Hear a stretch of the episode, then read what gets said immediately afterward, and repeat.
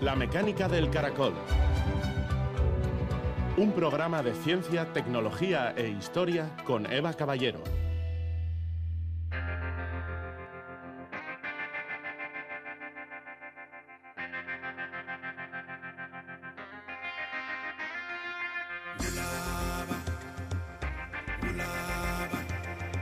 La ciencia es hermosa cuando hace preguntas que nadie más ha hecho antes.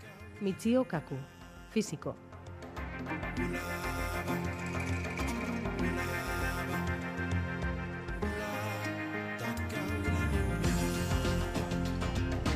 Gabón, ¿cuántas preguntas surgen sobre el universo, sobre los objetos que lo habitan, sus movimientos, sobre su pasado y su futuro? En la primera parte del programa, Ricardo Hueso e Itziar Garate, del Grupo de Ciencias Planetarias de la Universidad del País Vasco, nos invitan a conocer cómo se genera nuevo conocimiento en astronomía. Historias sobre una corriente en chorro que recorre el ecuador de Júpiter y que se acaba de descubrir.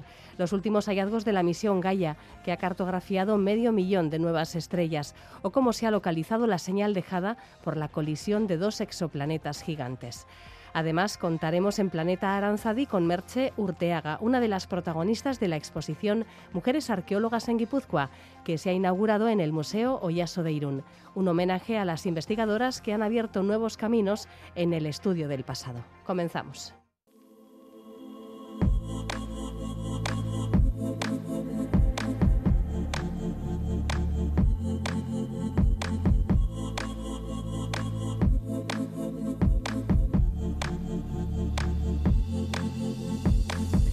En la Tierra las corrientes en chorros son corrientes de aire que viajan a gran velocidad entre la troposfera y la estratosfera, a alturas de entre 8 y 15 kilómetros. Son vientos que soplan de oeste a este a velocidades que oscilan entre los 120 y los 225 kilómetros por hora, aunque pueden llegar a superar los 440 kilómetros por hora. Los cambios en sus patrones pueden tener un gran impacto en el clima y además son eh, corrientes de aire que no solo existen en la Tierra, sino que están presentes en las atmósferas de otros planetas. En los gigantes gaseosos Júpiter y Saturno, las corrientes en chorro son una de las principales características de hecho de su atmósfera. Según publica hoy la revista Nature Astronomy, se ha descubierto una nueva corriente en chorro en Júpiter y al frente de este trabajo se encuentra el Grupo de Ciencias Planetarias de la Universidad del País Vasco, con Ricardo Hueso a la cabeza y también eh, Agustín Sánchez Lavega y Arrate Antuñano. Ricardo, soy nuestro invitado. ¿Qué tal? Buenas noches. Hola Eva, buenas noches. ¿Qué tal? cómo se forman en la Tierra o en otro planeta las corrientes en chorro. De hecho, una buena pregunta sería si es un fenómeno similar, si el, el proceso de formación es muy parecido. Pues sí, efectivamente es un proceso que es común en muchas atmósferas y que está determinado por varios parámetros. Uno de los más importantes es cómo gira el planeta. Tanto la Tierra como estos planetas gigantes gaseosos como Júpiter son planetas de los que consideramos que giran muy rápidamente. La Tierra tarda en dar una vuelta alrededor de su eje 24 horas y es el origen de nuestro ciclo del día y de la noche. En Júpiter la velocidad es de rotación es todavía más grande porque tarda solamente 10 horas y es un planeta mucho más grande. Tiene 11 veces el radio de la Tierra. Así que en Júpiter se dan también este tipo de corrientes en chorro que encontramos en la Tierra, pero son mucho más estables y son mucho más numerosas. De hecho, es el paraíso de las corrientes en chorro, de los jet streams que pueden mm, viajar en diferentes direcciones, hacia el este o hacia el oeste, siempre en la dirección de los paralelos, en el caso de Júpiter, precisamente por esa rotación tan rápida del planeta que crea unas fuerzas especiales que hace que los vientos vayan en esas direcciones, hacia el este o hacia el oeste. De manera que en Júpiter ya había identificados varios de estos jets, ¿no? Forma también de denominar estas corrientes en chorro. Sí, los vemos cada vez que observamos imágenes del planeta y vemos el movimiento de sus nubes, vemos que estas nubes son arrastradas por estos vientos y estas nubes son nubes profundas que están a presiones atmosféricas que serían parecidas a las que podemos encontrar en la Tierra pues, eh, en, una montaña, 700 milibares, así que bueno, pues la altura de unos 2.500 metros, 2.000 metros de altura, serían esas presiones que las que encontramos. Y ahí, a, ese, a ese rango de presiones, Júpiter está lleno de nubes y estas nubes se mueven a gran velocidad hacia el este o hacia el oeste, definiendo estas corrientes en chorro y todas ellas las conocíamos o creíamos que las conocíamos desde la llegada de la sonda Voyager 1 en el año 1979, que las pudimos ver con gran detalle. Y ahora, pues eh, de manera inesperada, hemos encontrado una nueva que hasta ahora había resultado invisible. Y esto ha sido posible gracias a una observación eh, realizada con el telescopio espacial James Webb. Al analizar los datos habéis encontrado esta nueva corriente en la zona del Ecuador, ¿no? Como si fuera un cinturón que recorre el Ecuador. Sí, el Ecuador es especialmente interesante porque esas fuerzas que aparecen por el hecho de que el planeta gira muy rápidamente. Son fuerzas que son distintas en el hemisferio norte que en el hemisferio sur, por, la forma en la que rota el planeta. Pero en el ecuador justo se produce una transición, hay un cambio, y ese efecto de la rotación desaparece.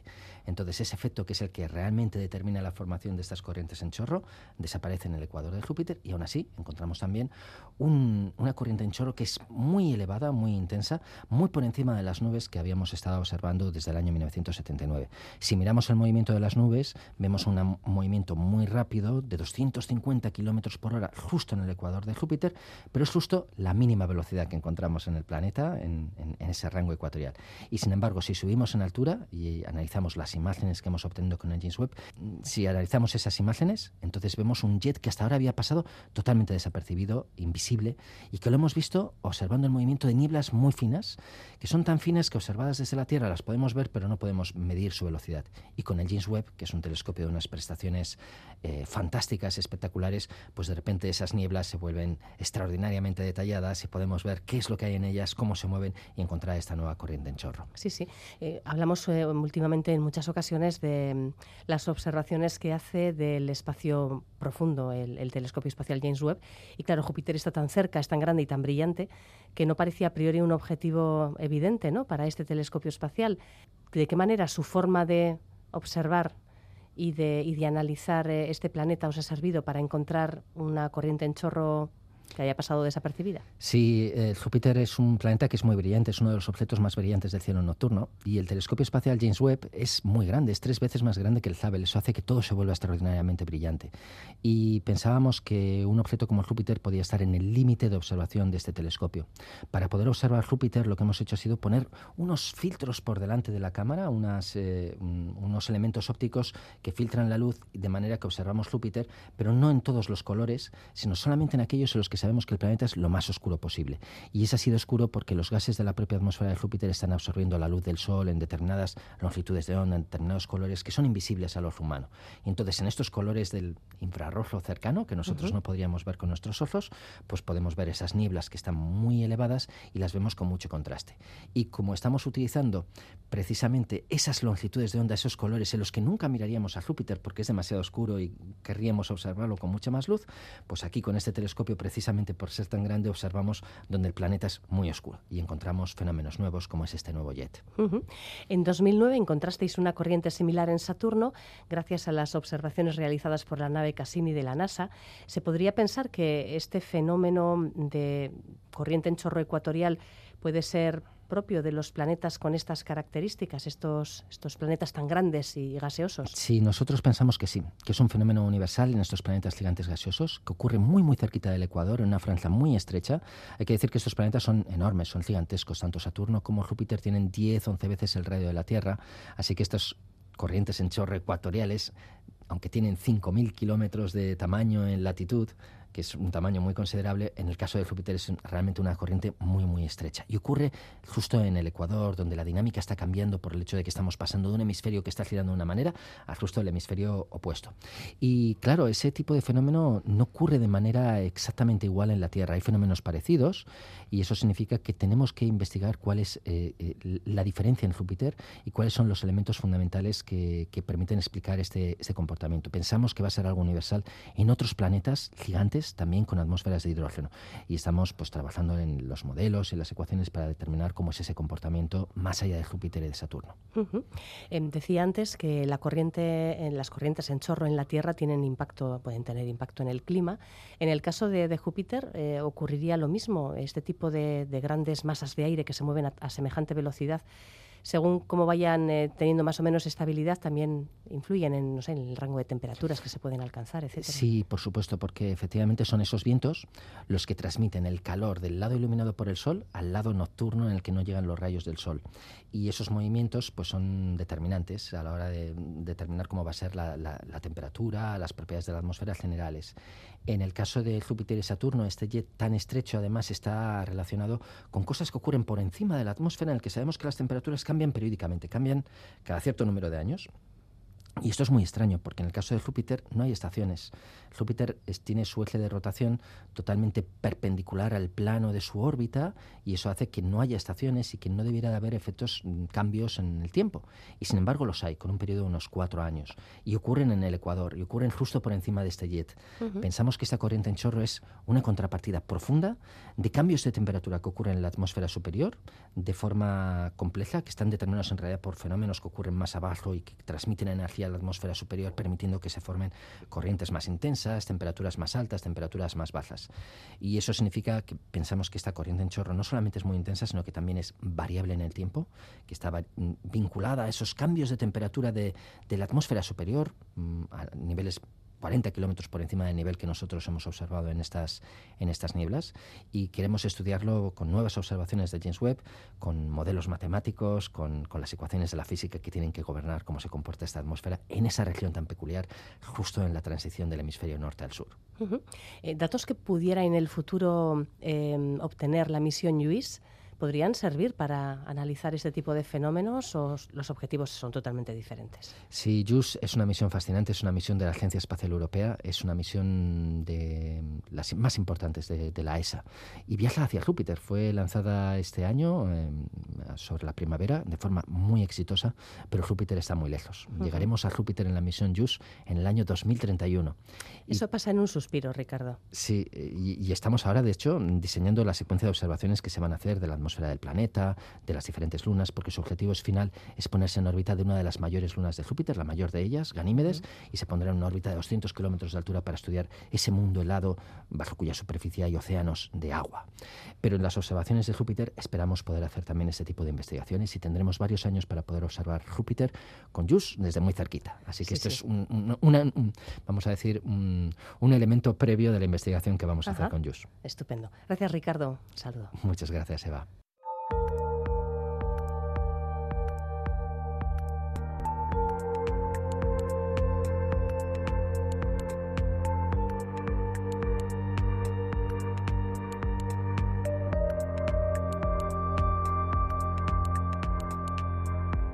Astronoticias con Itziar Garate.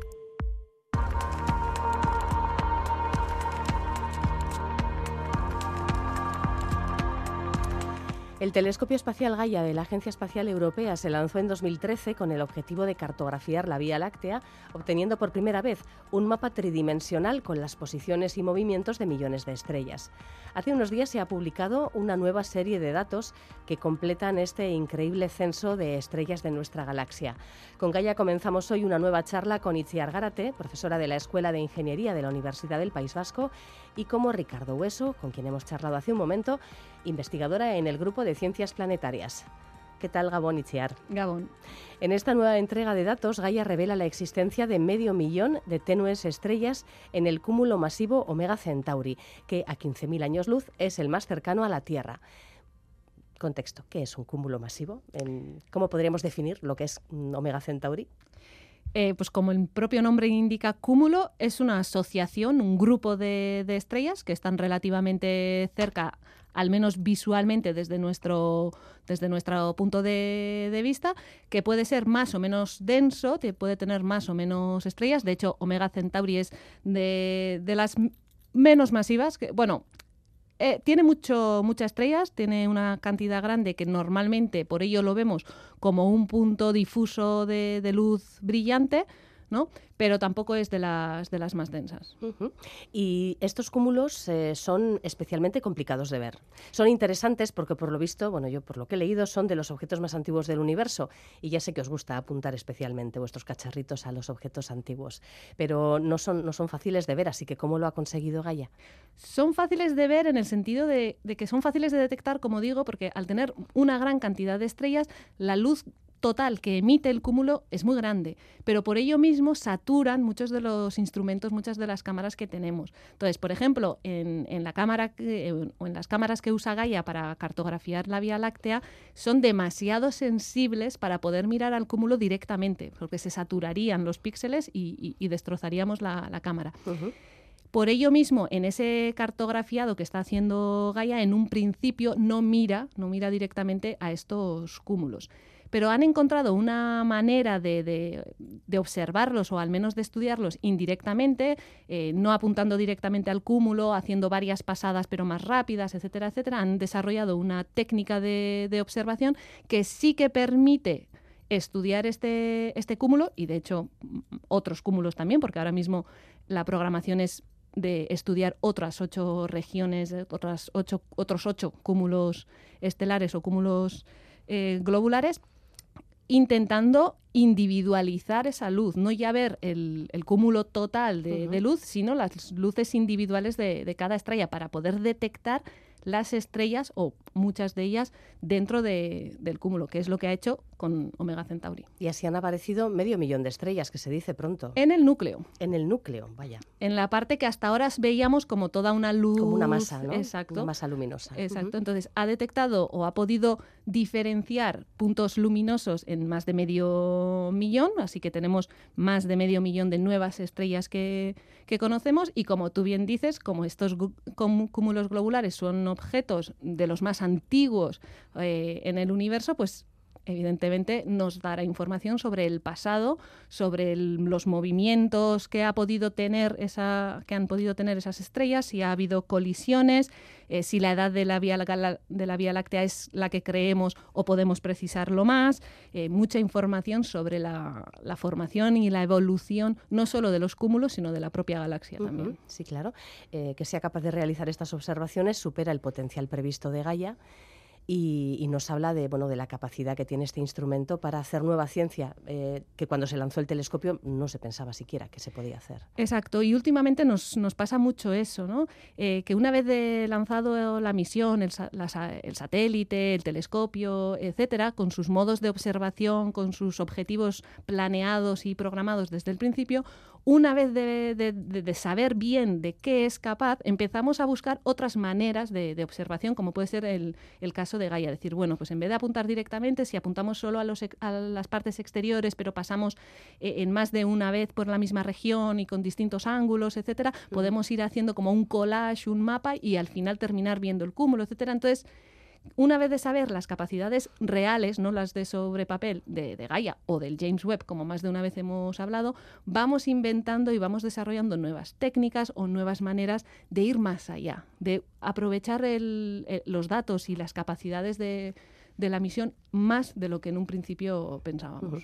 Hablando de ir más allá, eh, Gaia también favorece nuevos hallazgos en el universo distante al localizar 381 candidatos para ser lentes gravitacionales es un fenómeno del que hemos hablado muchas veces, ¿verdad? Nos lo has explicado, pero estaría bien que lo recordases eh, porque mm, nos ayudará a entender por qué contar con 381 posibles nuevas lentes gravitacionales es una gran noticia.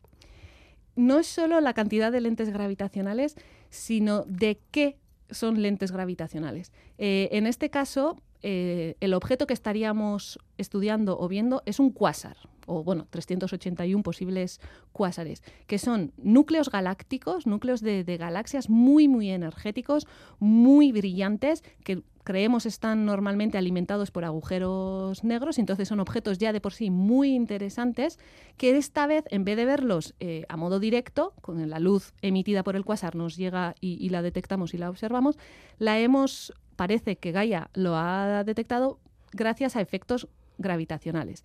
Este efecto se da cuando la luz de, pues, del cuásar, en, en, este caso, en su camino a nuestros ojos, a nuestros detectores, se encuentra con algo muy masivo en su camino que hace desviar la luz. Como sabemos por, por relatividad general, la, gravedad, la masa puede desviar la trayectoria de, de la luz y cuando la luz de una estrella, de un cuásar en este caso, se encuentra en su camino con algo muy masivo, que puede ser una galaxia, puede ser un agujero negro o varias, varias cosas, esa luz se desvía.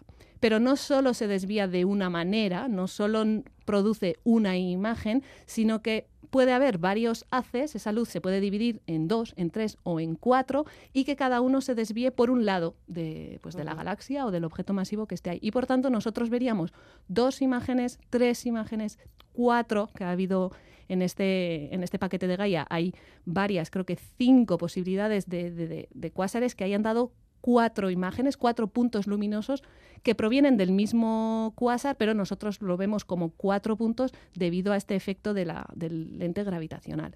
Entonces, Gaia ha detectado, como tú bien dices, 381 candidatos a, este efecto, cuyo objeto eh, de atrás sería el cuásar, pero están seguros de que 50 de ellos son muy, muy probables que así sean. hay 300, casi 400 candidatos, pero están muy seguros de 50. E incluso quedándonos con el número de 50, es una base de datos muy grande para obtenerlo así de golpe.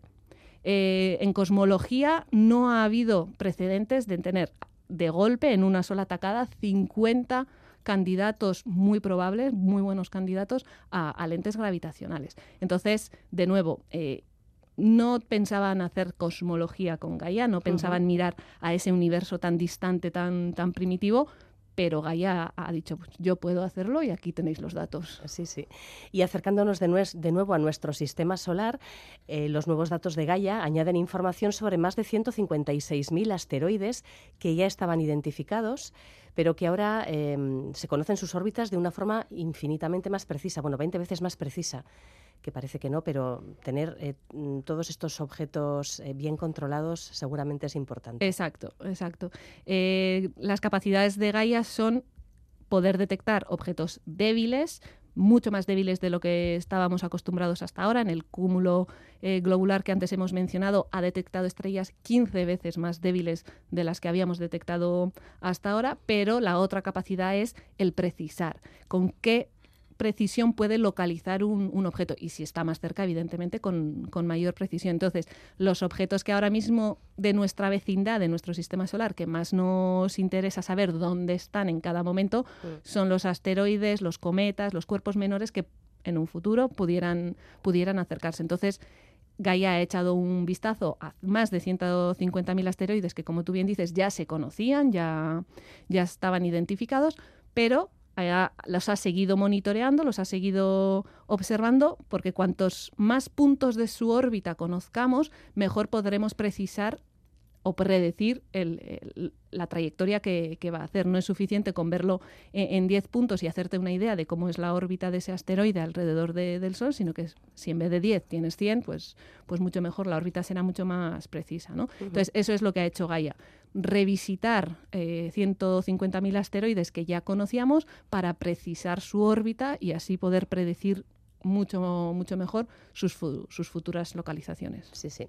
Bueno, lo que está fabricando Gaia al fin y al cabo es un mapa tridimensional y en movimiento, de objetos en movimiento. Estamos acostumbrados a los mapas de cosas estáticas.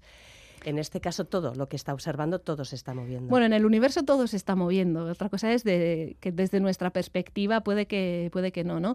Todas las estrellas se están, se están moviendo. Eh, Gaia no solo ha detectado asteroides que sí bien sabemos y vemos que, se mueven en nuestra cercanía, sino que las estrellas de ese cúmulo mismo se están moviendo. Se están moviendo en el universo, en la galaxia, pero también dentro, del cúmulo. Entonces, Gaia al, poder precisar esa posición de estrellas individuales, de asteroides individuales, en más de un momento, en más de un instante, nos está hablando del movimiento. ¿no?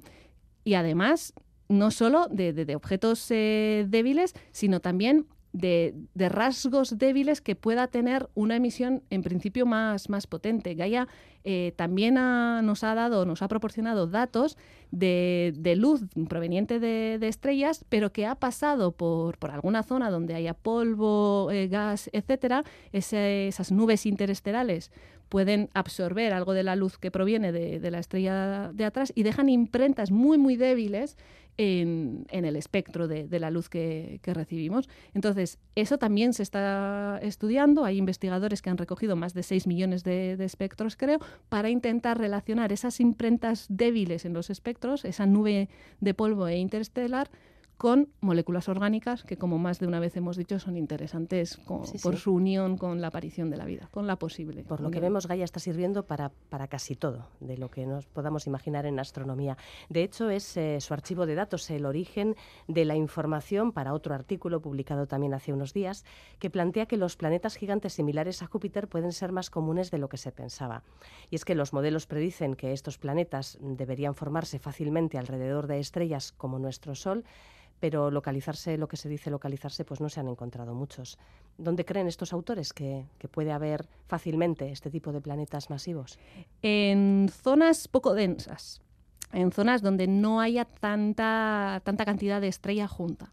Eh, es verdad que según la teoría que barajamos y manejamos hoy en día sobre la formación de, planetas, la teoría dice que, planetas tipo Júpiter, planetas con masas eh, alrededor de Júpiter o algunas unas 10 veces más la de Júpiter en distancias a sus respectivas estrellas parecidas a las que está Júpiter, Saturno o nuestros cuatro gigantes, deberían de ser frecuentes. Pero cuando estamos buscando y encontrando exoplanetas, eh, no estábamos encontrando esa frecuencia, mm, estábamos encontrando menos de lo que la teoría dice. Eh, entonces, estos eh, autores de, de, este artículo lo que han dicho es, es, que quizás las técnicas que usamos para encontrar exoplanetas, pues bueno, tienen sus limitaciones evidentemente y no nos están permitiendo ver todo lo que, todo lo que hay.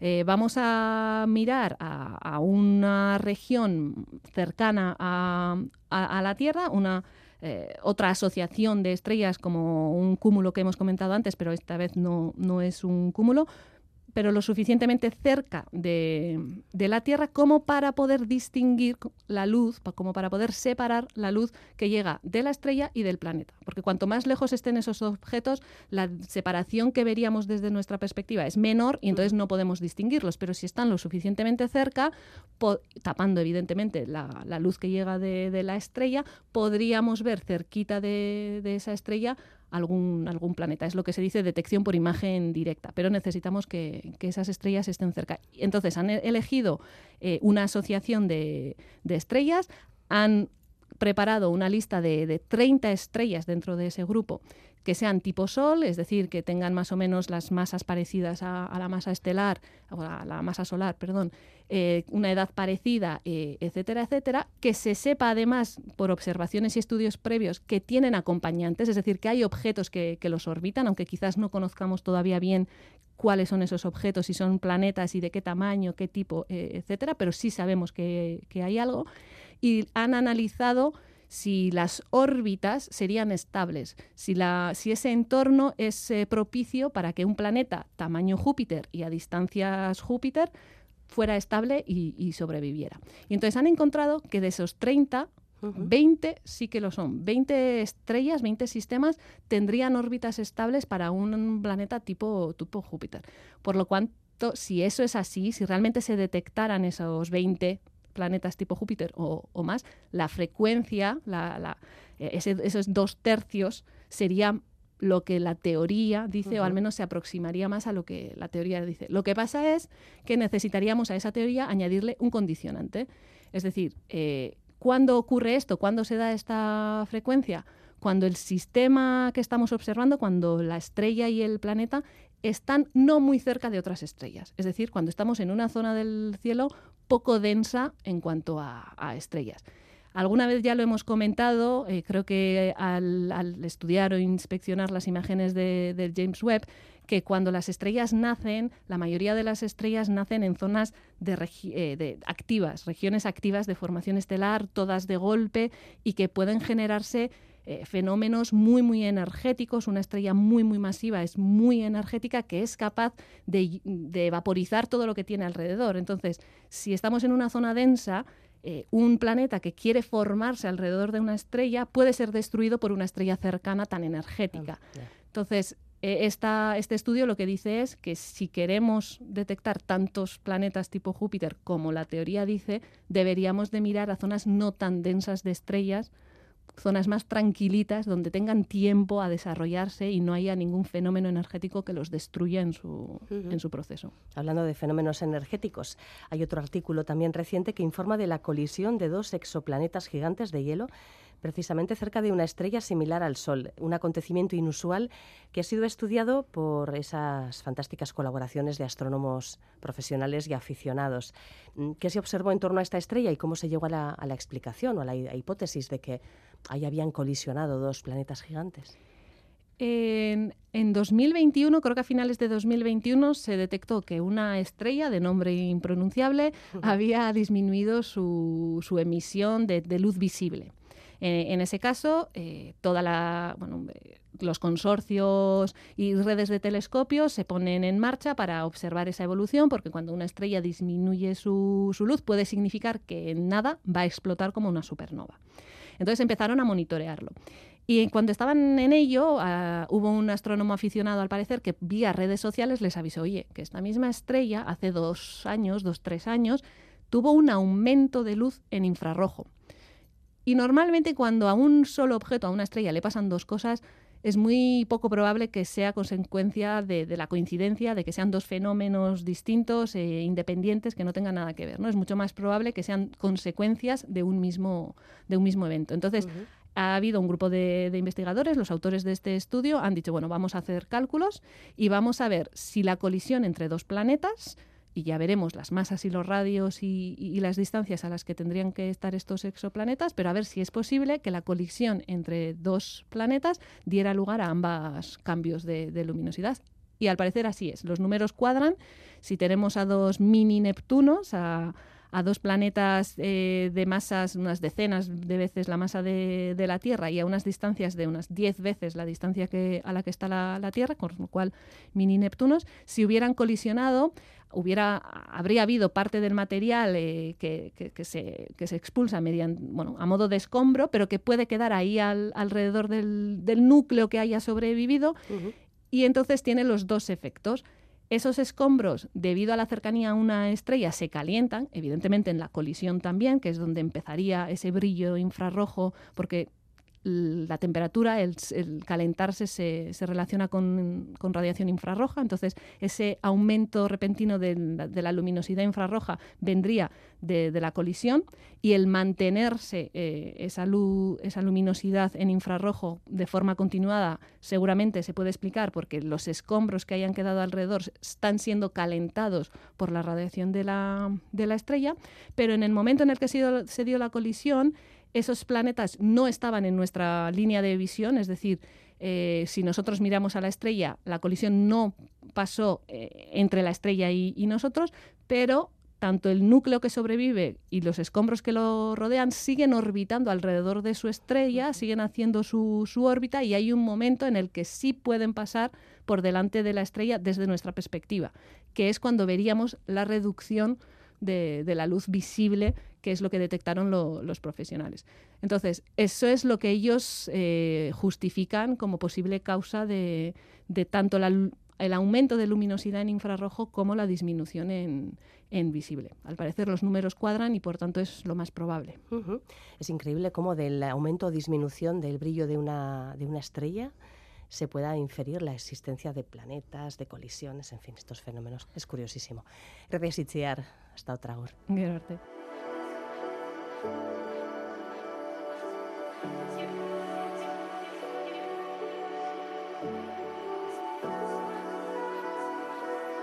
La mecánica del caracol. Ciencia, historia y tecnología en Radio Euskadi.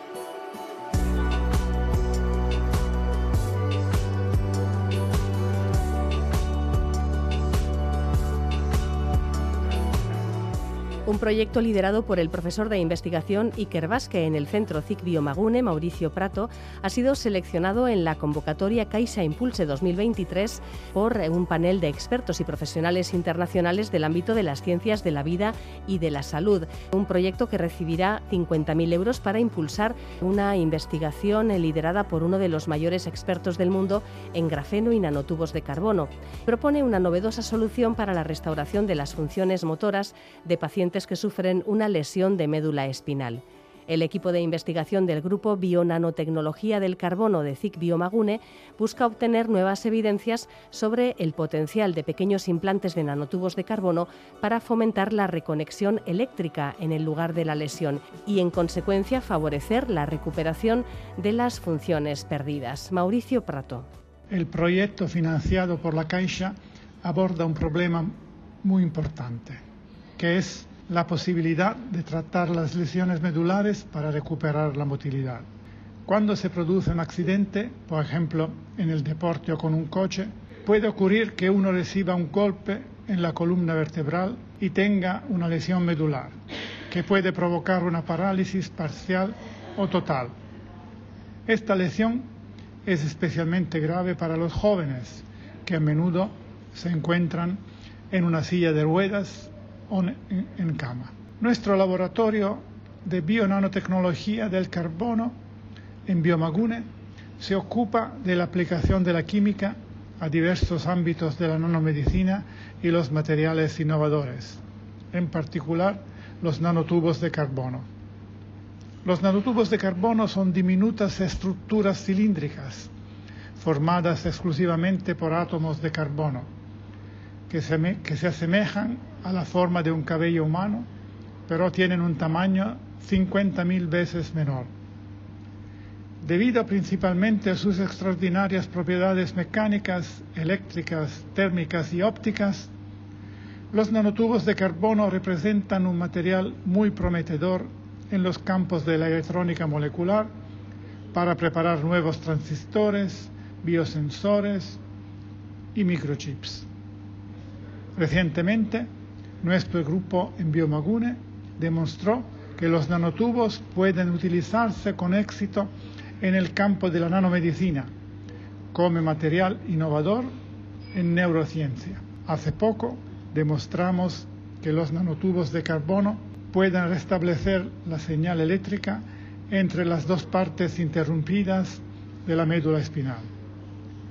Este experimento, realizado en ratas en el laboratorio, abre horizontes muy interesantes para el desarrollo de prótesis para el tratamiento de lesiones medulares que, recordamos, hasta la fecha no tienen cura para la recuperación de la motilidad de los pacientes. Con la financiación de la Caixa esperamos seguir adelante con los experimentos en animales para llegar en un futuro próximo a la formulación de una prótesis que pueda probarse, esperamos que con éxito, en seres humanos.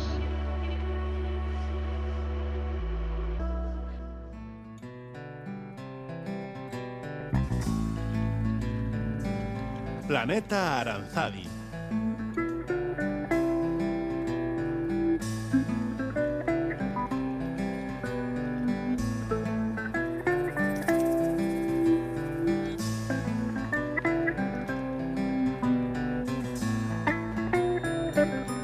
Museo Oyaso acoge hasta el 31 de marzo de 2024 la exposición Mujeres Arqueólogas en Guipúzcoa. Comisariada por Aispeago Enaga, relata el proceso de incorporación de la mujer a la investigación en arqueología en el territorio guipuzcoano.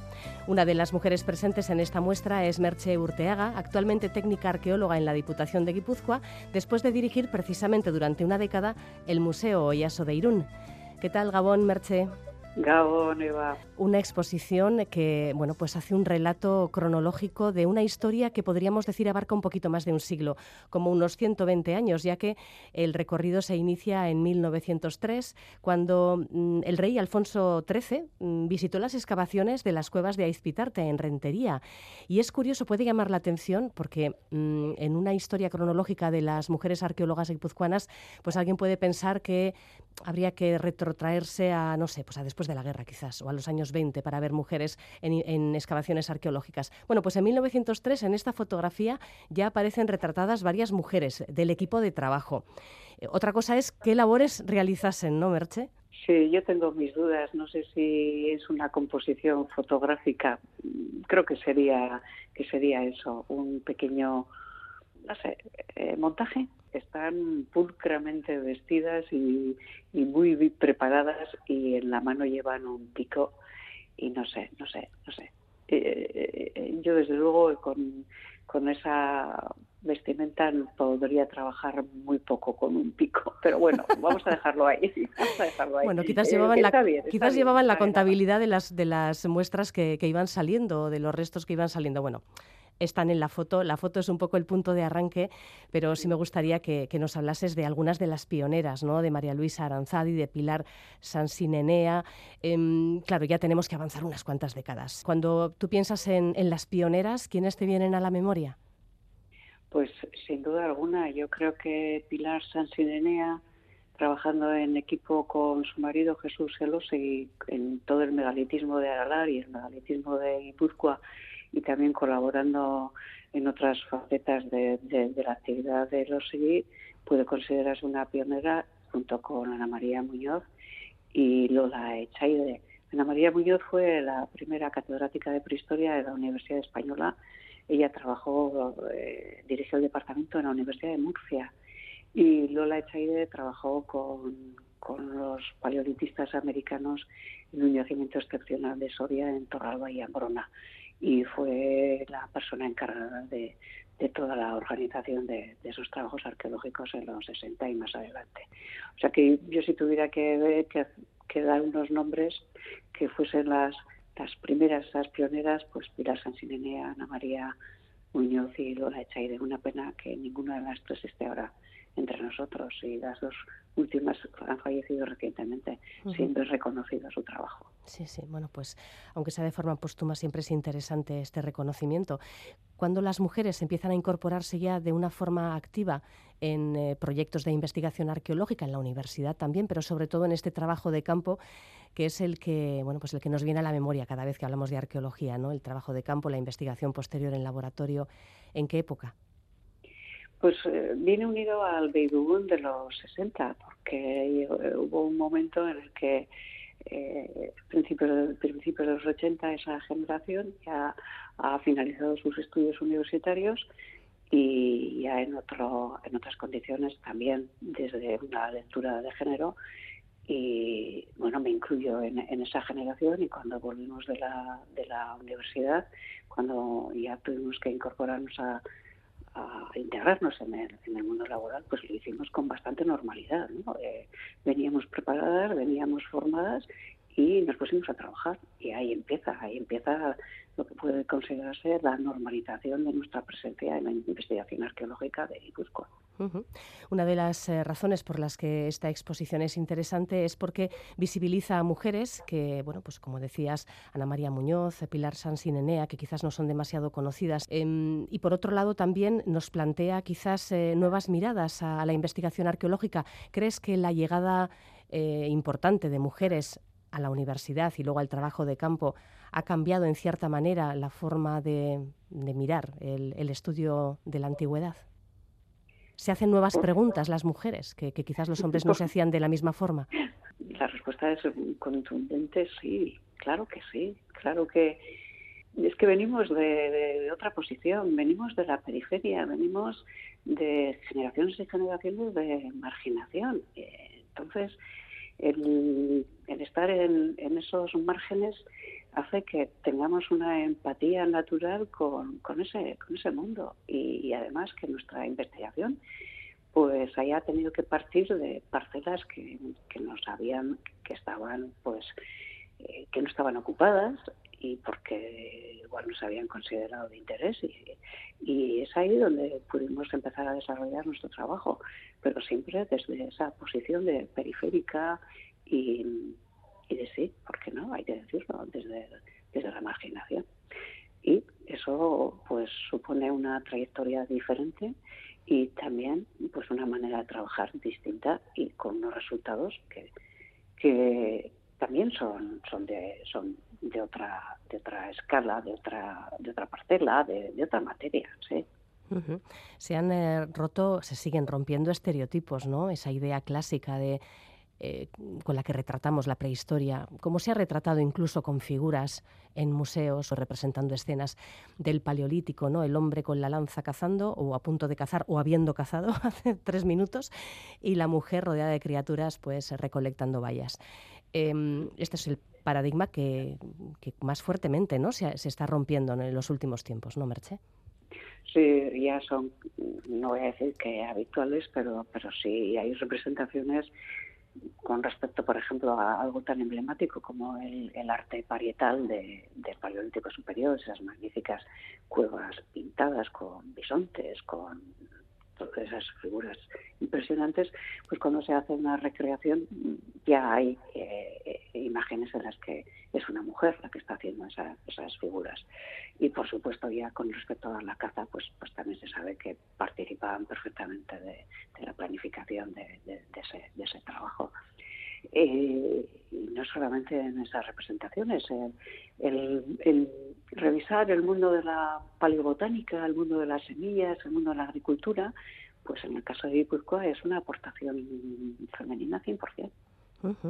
Incluso el propio surgimiento del Museo Yaso está muy ligado, ¿verdad?, a mujeres, mujeres como tú, que fuiste la directora durante muchos años. Em, ¿De qué manera esta, esta también eh, nueva historia de la romanización en Guipúzcoa y, también el surgimiento de este Museo Yaso ligado a ese mundo romano, pues viene de la mano de mujeres? Cuando hay una mujer liderando un proyecto a su alrededor también suele haber mujeres, porque no hay ninguna connotación peyorativa, todo lo contrario. Entonces, pues si, si partimos de que en los 80 nos incorporamos con cierta normalidad, a la práctica arqueológica, pues luego a nuestro alrededor también ha habido mujeres trabajando. Y por supuesto la historia del descubrimiento del puerto romano de Oyaso es una historia en femenino y de ahí es de donde viene luego el proyecto del Museo Oyaso. Y como no, pues también tiene que ser en femenino. De hecho, muchos de los talleres de las actividades que organizáis para el público están muy ligadas a aspectos de la vida cotidiana que antes por los que antes se pasaba de puntillas, ¿no? Pues temas relacionados, por ejemplo, con la cocina, con, eh, pequeñas tareas ligadas al, mantenimiento del hogar. A mí siempre me llaman vuestros talleres la atención porque aunque a veces también sí tenéis talleres de mosaicos muy chulos, estupendo, pero también le dais mucha importancia a ese otro lado de, la historia que además es el que nos resulta más cercano, ¿no? porque es el de la vida cotidiana de, estas personas que vivieron hace dos mil años y, y hacían lo mismo que nosotros, que era trabajar criar hijos, eh, formar familias, cuidar de las personas mayores, eh, en fin, vivir. Eh, siempre suelo comentar que, que el pasado es un periodo que no existe hoy, que existió. O sea, que todo lo que hacemos de arqueología romana, de investigación, de excavaciones, las hacemos al día de hoy, o sea, en octubre del año 2023. Y nos acercamos al pasado con nuestra mirada de hoy. O sea, el pasado existió, pero ahora es presente. Y eso nos condiciona todo. En el momento en el que estamos viviendo, pues tenemos mm, más posibilidades de fijarnos en determinadas facetas de la historia romana, por ejemplo, porque eh, lo estamos viviendo desde, desde un proceso de integración nueva de las mujeres en ese, en ese mundo de investigación. Y eso nos marca, nos marca indudablemente, porque, insisto, estamos en el presente haciendo historia, reconstruyendo el pasado, pero con pues, nuestra mirada condicionada y matizada por lo que vivimos hoy en día. Eso no puede perderse de vista en ningún momento y eso explica el por qué se hacen unas cosas de una manera y otras de otra. Ese mundo que dices de la gastronomía y demás no hubiera sido posible si no hubieran aparecido unos determinados restos arqueológicos ligados, por ejemplo, eh, eh, eh, se ha convertido casi en un tópico, es decir, que el primer melocotón de la península ibérica aparece en el puerto de Oriaso. Y le damos valor porque estadísticamente, como registro, es el primero. Pero es que tiene además toda esa otra serie de connotaciones que has ido comentando. Bueno, esta exposición Mujeres Arqueólogas en Guipúzcoa, como decimos en el Museo Yaso de Irún, buena oportunidad también para visitar el conjunto del museo, que es fantástico, pues eh, muestra también una serie de objetos que las mujeres presentes en la muestra pues han ido descubriendo a lo largo de los años. Se ha ido completando en, una acción muy, muy colectiva. Están las, eh, los fragmentos de, de unas vasijas que proceden de la primera cueva que fue excavada oficialmente por una mujer en el año 84, la cueva de Iruaspe en Arechavaleta. Y ahí apareció un conjunto de época tardoantigua, un tipo de cerámica que se conoce con el nombre de, derivadas de la sigilata paleocristiana, porque tiene esos motivos. Eh, es una cerámica que, que se hace con la iconografía ya cristiana de palmetas por los mártires, de crismones, de cruces, etcétera, y, están eh, hay hay, eh, hay unas piezas que corresponden a esos lotes de esa cerámica llamada derivada de la paleocristiana y que proceden de esa primera excavación dirigida por una de la primera excavación dirigida por una mujer en Guipúzcoa que fue en el año 1984 en la cueva de Iluaspe uno de los tesoros arqueológicos que se pueden ver en esta exposición que pone en valor el trabajo de las arqueólogas guipuzcoanas.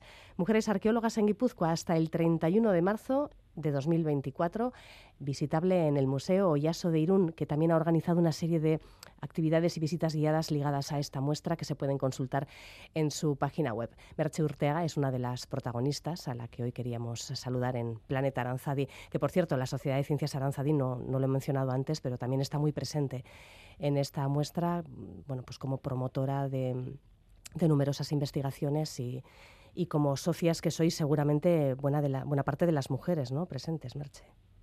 Sí, eh, cuando volví de, la universidad me incorporé a Aranzadi en el año 82 y, y fue desde, desde ese lugar en el que acometimos esa pequeña revolución que supuso nuestra participación incluso abriendo nuevos campos como el de la arqueología romana que, has citado y otros muchos más que quienes vayan a visitar la exposición cuando lo vean probablemente se sorprenderán, se sorprenderán de todo lo que han hecho estas hormiguitas mujeres y, cuánto, cuánto, cuánto, cuánto ocupa en, en, esa investigación del pasado.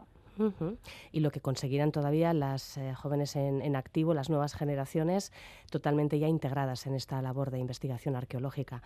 Gracias, Merche. Un saludo. Bueno, hasta pronto, Eva. Es que ricasco. Azuko ez dugun udara hartako koloreak bezala zara Maikartera, maikalgara elkarrekin Cuando quienes protagonizan el análisis histórico son eh, las personas comunes, la gente común, pues eh, aparecen libros como el que vamos a presentar precisamente mañana viernes, del historiador Santiago de Pablo. El libro se titula Gente corriente en tiempos convulsos y analiza la vida cotidiana de la sociedad vasca en la década de 1930, entre la Segunda República y la Guerra Civil. Será uno de los temas con los que cerraremos la semana en la mecánica del caracol. Ahora, hasta mañana.